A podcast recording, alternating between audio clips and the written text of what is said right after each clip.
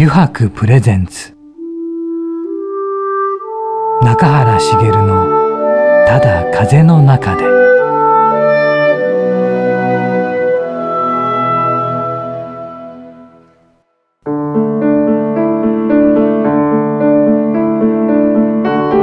皆さんこんにちは。声優の中原茂です。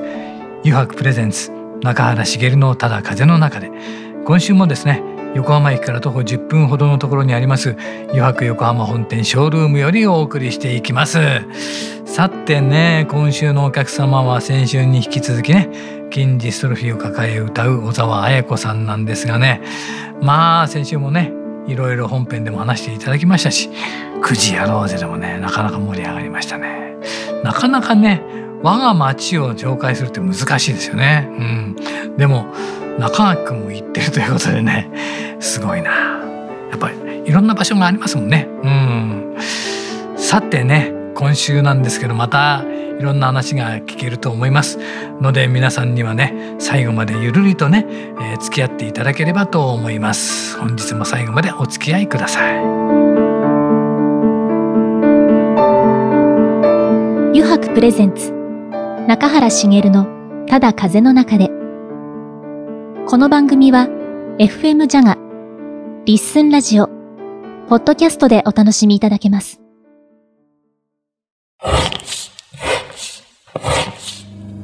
油白の革製品は日常品でありながら小さなアート作品である。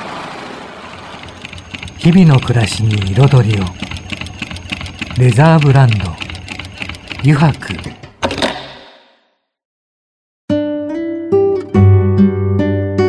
白プレゼンツ。中原茂の「ただ風の中で」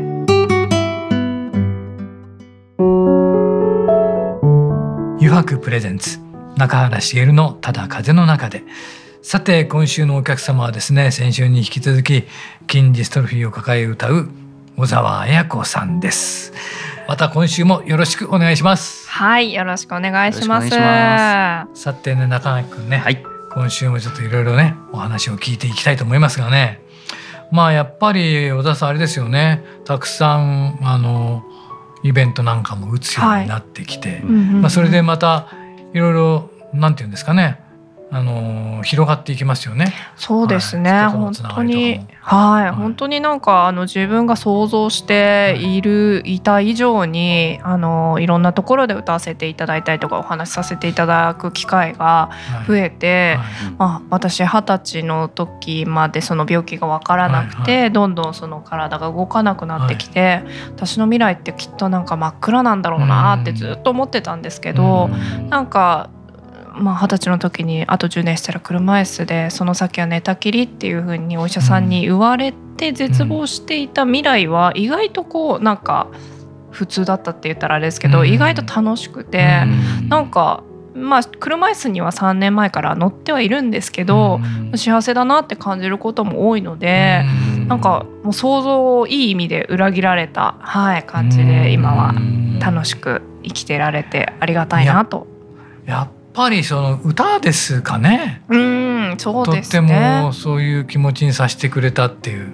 そうですね。歌もそんなにうまくはないんですけど、うん、心を込めてすごく力強いですよねあ。ありがとうございます。心を込めて歌うようにはしていて、はい、はい、歌うっていうことって。どんな感じになりますかね、小沢さんにとって。そうですね、はい、歌は本当にあの多くの人にあの思いを伝えるためにすごく有効な手段って言ったらあれですけども、うん、うん、なんか気持ちを私の気持ちを代弁してくれるものだなと思いますね。なかなかその言葉では伝えられない伝えきれないこともですね、まあ、歌にこう思いを乗せて聞いていただくと、まあ、共感していただいて、まあ、同じ病気の方が実は私もずっとずっとこういうことで涙を流してきたんだけど小沢さんの歌を聴いてあの同じ思いを抱えた人がいるんだっていうことですごく安心もしたし未来に希望が持てるようになったっていうふうに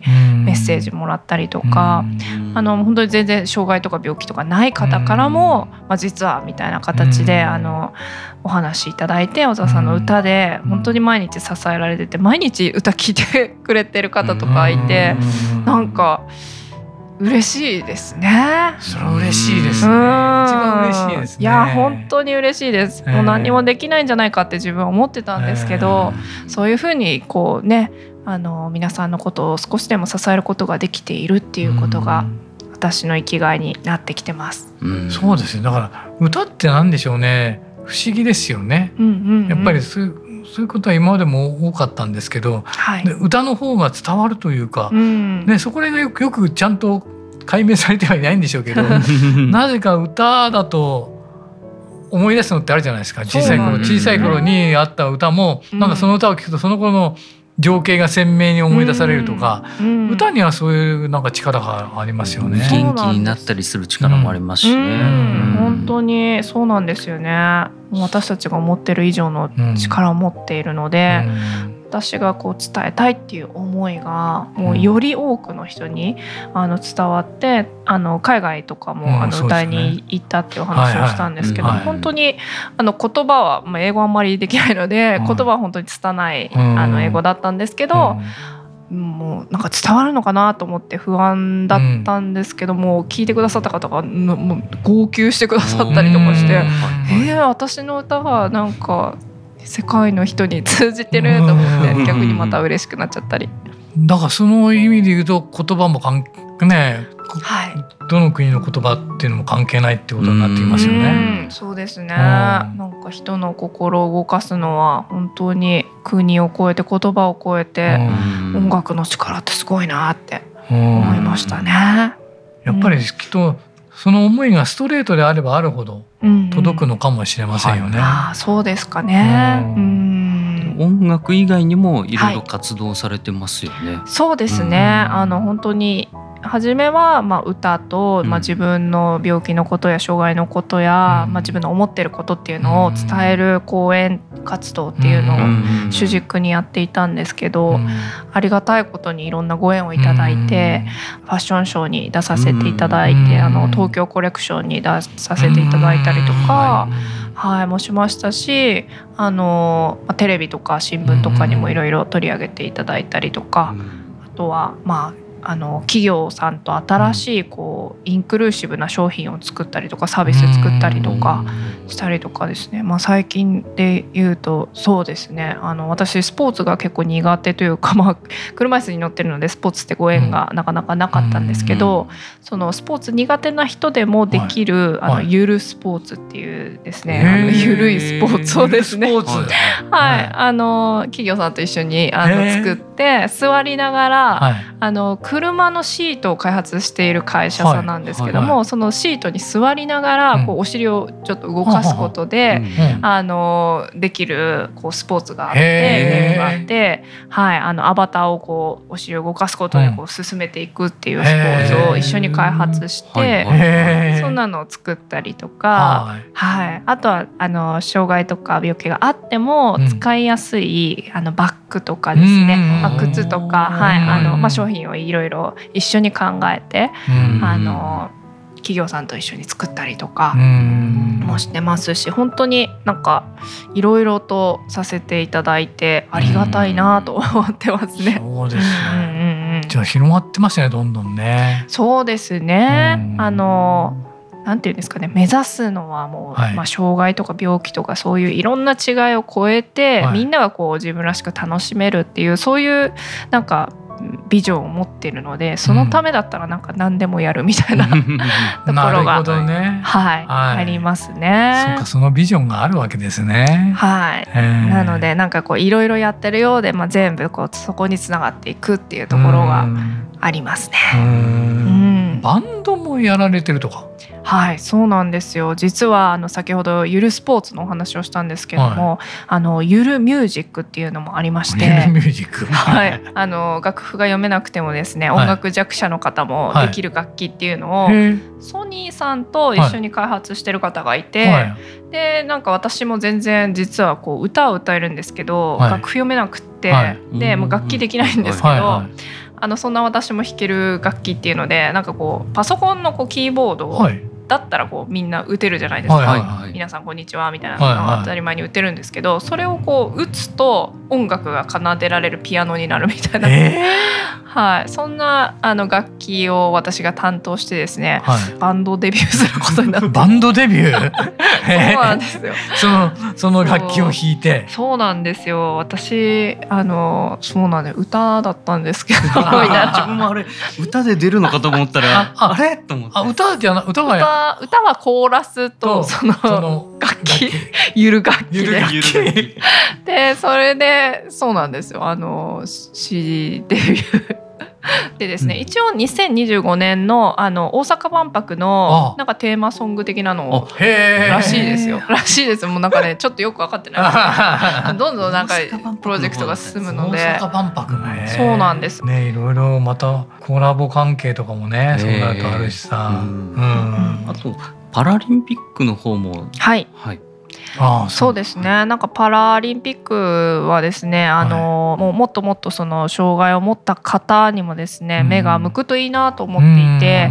うん。はい、なのであの私たちなりにですね盛り上げていくということで、うん。あのパラリンピックオリンピックのですね、あの選手にですね、うんはいレポートをするあはい。のレポーター役をやらせていただいたりとかですね。まあイベントに出させていただいて、はいはいあのそういうスポーツを一緒にやらせていただいたりとか、うん。はい、そんなこともさせていただいたりとか。あと朝日新聞さんでもですね、うん。あのレポーターをさせていただいて、うん。あのパラリンピックのその日本のスポーツ選手を支える技術っていうのがあって、まあ、はい。はい。義足だったりとかですね、はいまあ、いろんなそのテクノロジーというか、はいはい。まあ、いろんな日本のこう技術が生かされているので、あのものすごく軽いこうカーボン製の車椅子、うん速く走れるんですけど、うん。そういうのをこう支えてるのはこう日本独自のこう技術だったりするので、んそういうレポートもさせていただいたりとか、なるほどねしております。まあやっぱりね車椅子ラグビーのねはいはい、来ていただいあてゲストで本当ですか？そうなんですよ。えはいーそうなんですね。菅野さんあっていう。菅野さん？地元一緒なんです。あ地元そうですよね。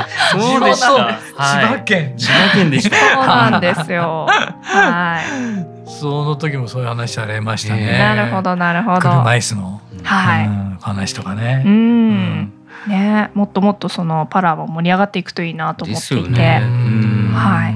関わらせていただくのがありがたいなとうん。で思ってます。も歴史は古いですよね。うん。だってこの最初の東京オリンピックの時にももちろはんパラ競技があったですもん。はねい、そうなんですよね、はい。そうなんですよね。でも本当に前からあるんですけども、はい。なかなかその日本では注目がされづらかったのかなと思っていて、まあ、オリンピックは盛り上がるんですけど、そのパラリンピックへのこう視点というかあの、日本の盛り上がりがまだまだあの世界レベルで見るとまだまだかなというふうには思っているので、あのぜひあのパラが開催中、開催中ですか開ね。催中ですね。はい、ですので、うん。ぜひ皆さん見ていただきたいですうね。うん。ん、まずは見てみないとってあれありますもんね。そうですね、うん。またそういうスポーツ選手の頑張りを見るとあものすごくやっぱりすごいなってこう純粋にすごいなって思うじゃないですか、障害とか、ねはい、関係なく思うので。関係なく思いますね。そういうところをなんか私も、まあ、あの使ってじゃないですけどもあのそういう力も借りて、ええ。あのダイバーシティを進めていきたいなと思ってて、うん。でまあ、スポーツも見てすごいなって思う気持ちとか、あとはまあ私の場合だと音楽ですけど、うん。音楽もあなんか楽しいなとかいいなって思う気持ちとかって別に違いが関係ないじゃないですか、うん。障害あるなしも関係ないしあの病気があるなしとかも関係ないので、そういうなんかその違いを超えていくパワーとして、はい、あのうん。スポーツも音楽も楽しんでいけたらいいなと勝手ながら思ってます。そうですよね。だから、はい、スポーツなんかにしてみたら、はい。パラの方たちってはい、例えば、えー、と目に障害があって、うんうん、全く見えない。っはい、ていう方がうんうん。泳いだり、うんうんうんうん、サッカーしたりすそうなんるわですよ。けじゃない。そうなんですよ。あれね。すごいですよね。やすごい。ただ単純にねうん。怖怖いでしょうみたいなね。のが単純な質問としてあ出てくるんですいやけど本当に。それを楽しいと。うん。うんうんいいやおっしゃられたりして、うん。そんなことができる人間ってすごいなすとごい、うん、思っちゃいますよね。思いますね、もう本当に人間の可能性をどこまでもこう見られるのがパラの魅力だと思うので。本当ですよね。うん。いやパラやってる方たちってはい、笑顔の方が多いですようね。ん、そうですね。なんか笑純顔の方がとても多い気がして。純粋にやっぱりそのスポーツ楽しいっていう気持ちでやってらっしゃる方が、うん。まあ、オリンピックもパラリンピックも多いなというふうに思うので、うん、なんかそういうパワーでこうそうですね障害とかあの違いを超えていけたらいいな世の中もうパラリンピックが終わってもですね、あのみんながこう生きやすい社会が広がっていくといいなっていうふうには思いますね。うん。日本も少しずつね、うんうん。前よりは少しずつなってきてますもんね。そうですね。うんこのあのオリパラをですねきっかけにだいぶ社会が変わって、うん。はい、あの、エレベーターが至る所にできたりとかですね。はいはいはいうん。はい、あのもう本当に街にもいろんな方が、うん。目が見えない方、あの耳が聞こえない方、車椅子の方も多く出てくるようになったなっていうふうに思うので、どんどん変わっていくといいなとうん思います。じゃあやっぱりこれは最後に聞かないといけないんですけどね。うん。今後のやっぱ活動ですよね、はい。小沢さんの未来とか。ね。どんなことをしていきたいと思っておられますかね、まあ、ビジョンはあるんではないかと思うんですけど。そうですね、はい。あの障害があっても病気があっても、どんな人も自分のこう可能性を発揮できるようなそんな社会を作っていきたいなっていうはい。ビジョンがあるので、はい。やっぱりそのためにですねなんか一緒にこう歩んでくれる仲間うん。が障害の有無を問わずいるといいなと思うので、うん。なんか一人ではその私もまあ活動はしてますけども、なかなかそういう社社会って実現できないと思うので、うん。一緒にそういう世界って楽しいよねっていうふうに一緒に作ろうよっていうふうに思ってくださる仲間にぜひ皆さんにもなっていただいてうん仲間をどんどん増やしていくっていうのがねはい私のやりたいことですね。まあ少しずつ広がっていくといいですね。そうですね。うんはい。でもどんどんどんどんあのなんですかね。今は本当に皆さん違いを受け入れてくれる社会になりつつあるというか、うんと思うので、うんはい。これからもぜひあのどんな状態になっても私もこれから病気が進行してしまうとは思うんですけど、うんまあどんな状態になっても、社会で一緒にあうんの生きていけたら嬉しいなと思います。うんねえすごいね。うん楽しみですね。そうだね、うんそうなっていくのはね楽しみだよね。うんはい。さて小沢さんには2週にわたっていろいろ語っていただきましたがありがとうございました。はい、ありがとうございます。そしてやはりこの後ちょっとね9時やろうぜ9時やりますかましょう。またやりますかなければいけないかなと思いますので、はい。よろしいでしょうか。もちろんでございます。よろしくお願いいたします。はい、お願いします。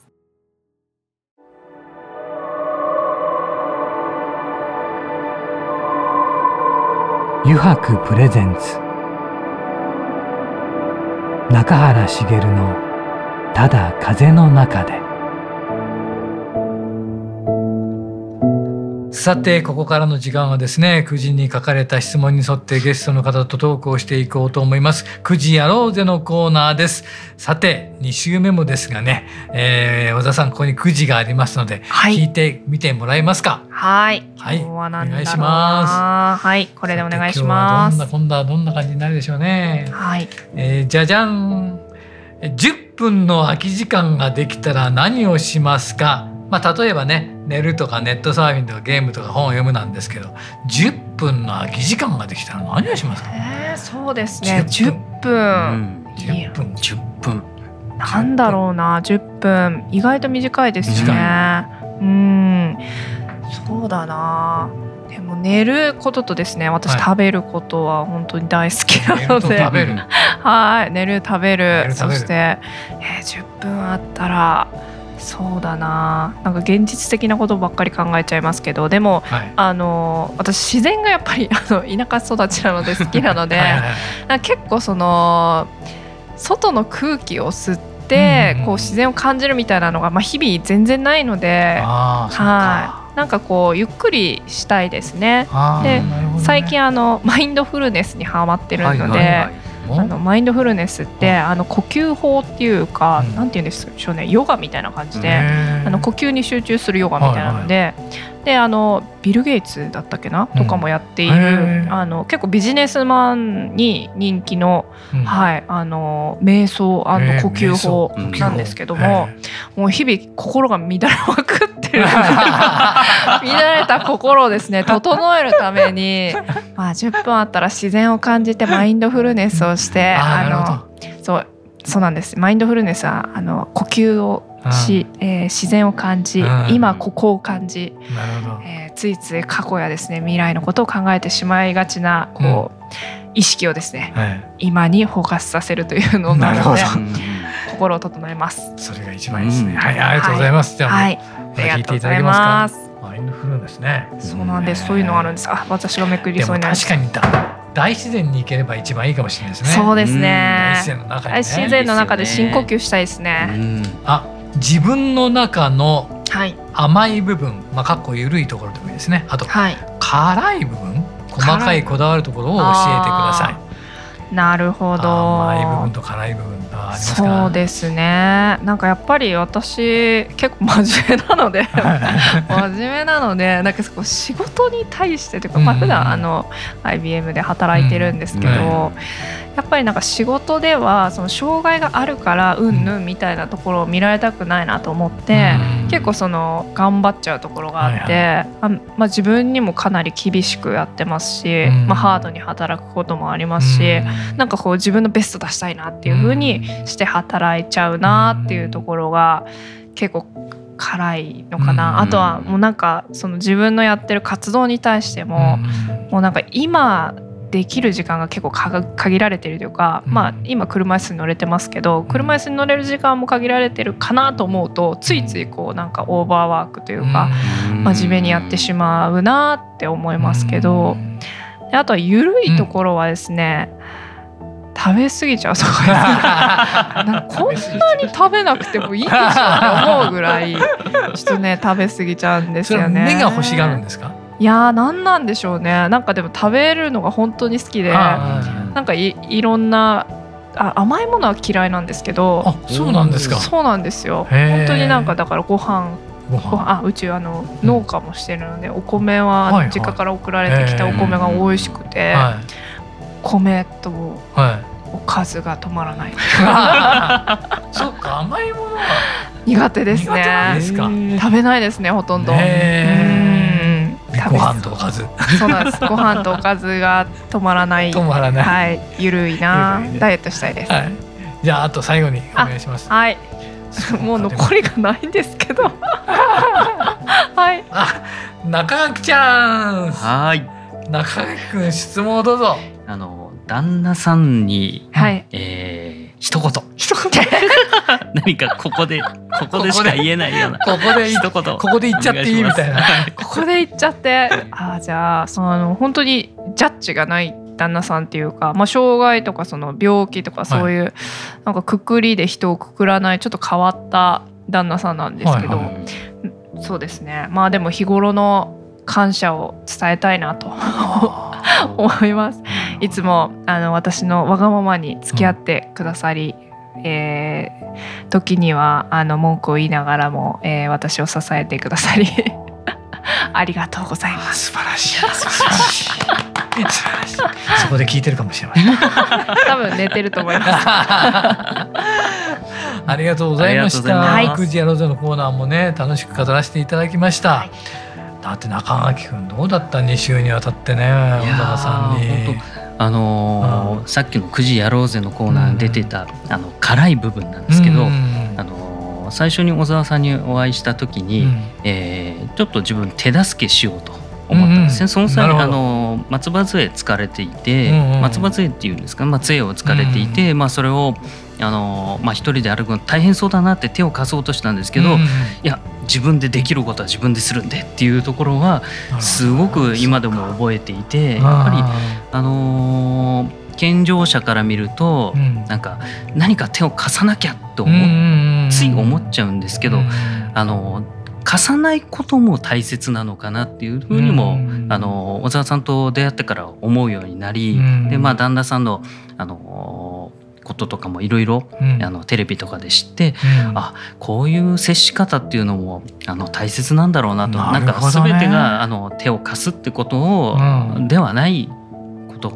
まああの病院の先生もそうだと思うんですけど、うん。ね、やっぱりやれることは自分でやりなさいっていうふうなちょっと強い気持ちで対応することも、うん、あのやっぱ大切なのかなっていうふうに思いまして、でまあ今回ねこの筋ジストロフィーというものに対して、うん、えー、チャリティーイベントを開催しておりまして、うん、8月31日火曜日までの間なんですけど、うん、まあ、弊社のオンラインショップに特設ページを設けまして、まあ、そこからアクセスいただければ、あのまあ、そこで、まあ、アウトレット商品をですね、うん、えー、販売させていただきます。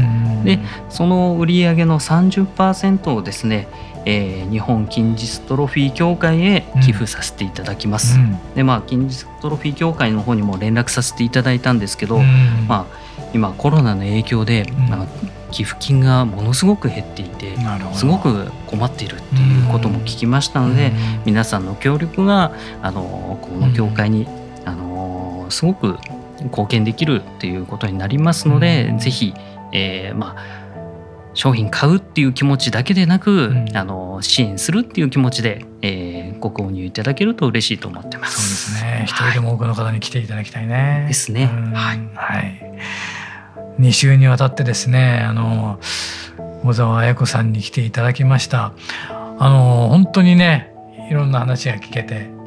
楽しかったですかね。くじやくじやろうぜでも、ね、いやな話をしていただきました。本当に小沢さんありがとうございました。ありがとうございました。えー、今回のゲストはですね、筋ディストロフィーを抱え歌う小沢彩子さんでした。小沢さん本当に2週間ありがとうございました。はいありがとうございました。ありがとうございました。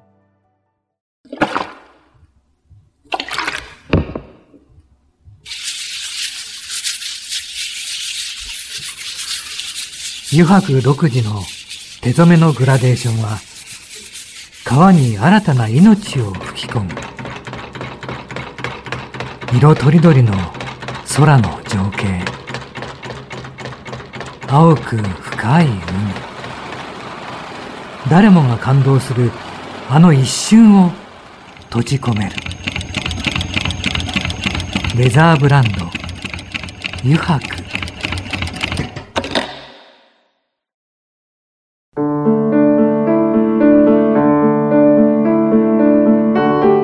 原茂がお送りしてきました「余白プレゼンツ中原茂のただ風の中で」そろそろエンディングのお時間です。さてね今回はいかがでしたでしょうか。2週にわたりね筋ジストロフィーを抱え歌う小沢彩子さんを迎えてのトークだったんですがまたねいろいろ興味深い話もしていただきそしてやはりまた9時やろうぜのコーナーもしっかりとやらせていただきました。はい。なんかまたねいろんな形で、うん、自分たちもねそういうことに関わっていけたらいいのかななんて思っておりますが皆さんはどんな感じを抱かれたでしょうかね。はいえー、この番組ではですねリスナーの皆さんからメッセージをたくさんお待ちしております。e メールアドレスはすべて小文字で jaga.jaga.fm をお送りください。なお件名にはですね中原茂のただ風の中でと入力してください。それではまた来週この時間にお会いしましょう。余白プレゼンツ中原茂のただ風の中でお相手は声優の中原茂でした。